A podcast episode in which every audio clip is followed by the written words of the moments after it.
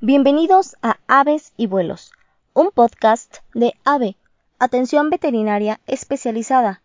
Yo soy Eunice Hernández Muñiz, pasante de Medicina Veterinaria y Zootecnia, y el día de hoy, en este capítulo, estaremos platicando un poco acerca de los rinolitos en las aves.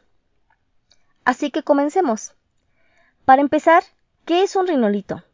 Un rinolito es un contenido granulomatoso que fue formado por células descamadas del epitelio respiratorio superior y restos de tejido necrótico, que de manera inicial se presentaron como una simple descarga serosa hasta que con el tiempo y de forma crónica deformaron los orificios nasales y obstruyeron la cavidad. La literatura menciona que las especies que tienden a afectarse más por dicha patología son los loros grises africanos y las especies sudamericanas, hablando específicamente del género de las amazonas, especialmente en los meses fríos. Las causas tienden a ser muy variadas, pero se incluyen factores nutricionales, ambientales como bien mencionamos, mecánicos y hasta los infecciosos. Algunos ejemplos son por deficiencia de vitamina A, dietas a base de semillas, obstrucciones mecánicas como acumulación de exudados o de algún cuerpo extraño, o por agentes infecciosos, ya sea por E. coli, Staphylococcus aureus, Klebsiella, Candida, Pseudomonas, Enterobacter, entre otros.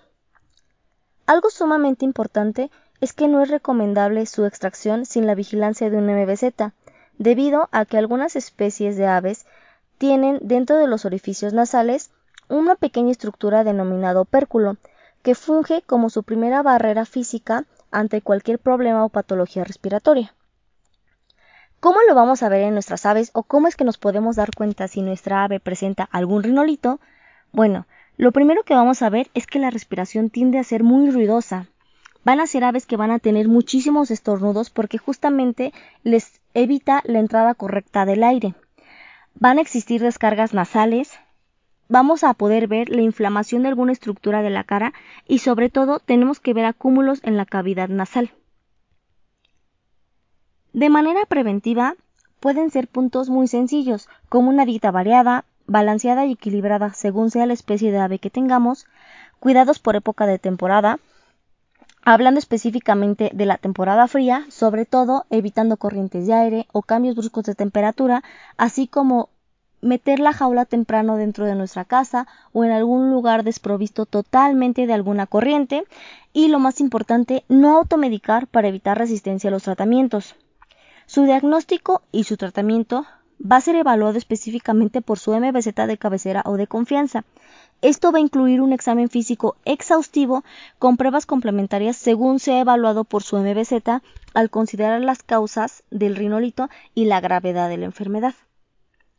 Hasta aquí nuestro capítulo del día de hoy. Espero les haya sido de mucha ayuda o enriquecedor.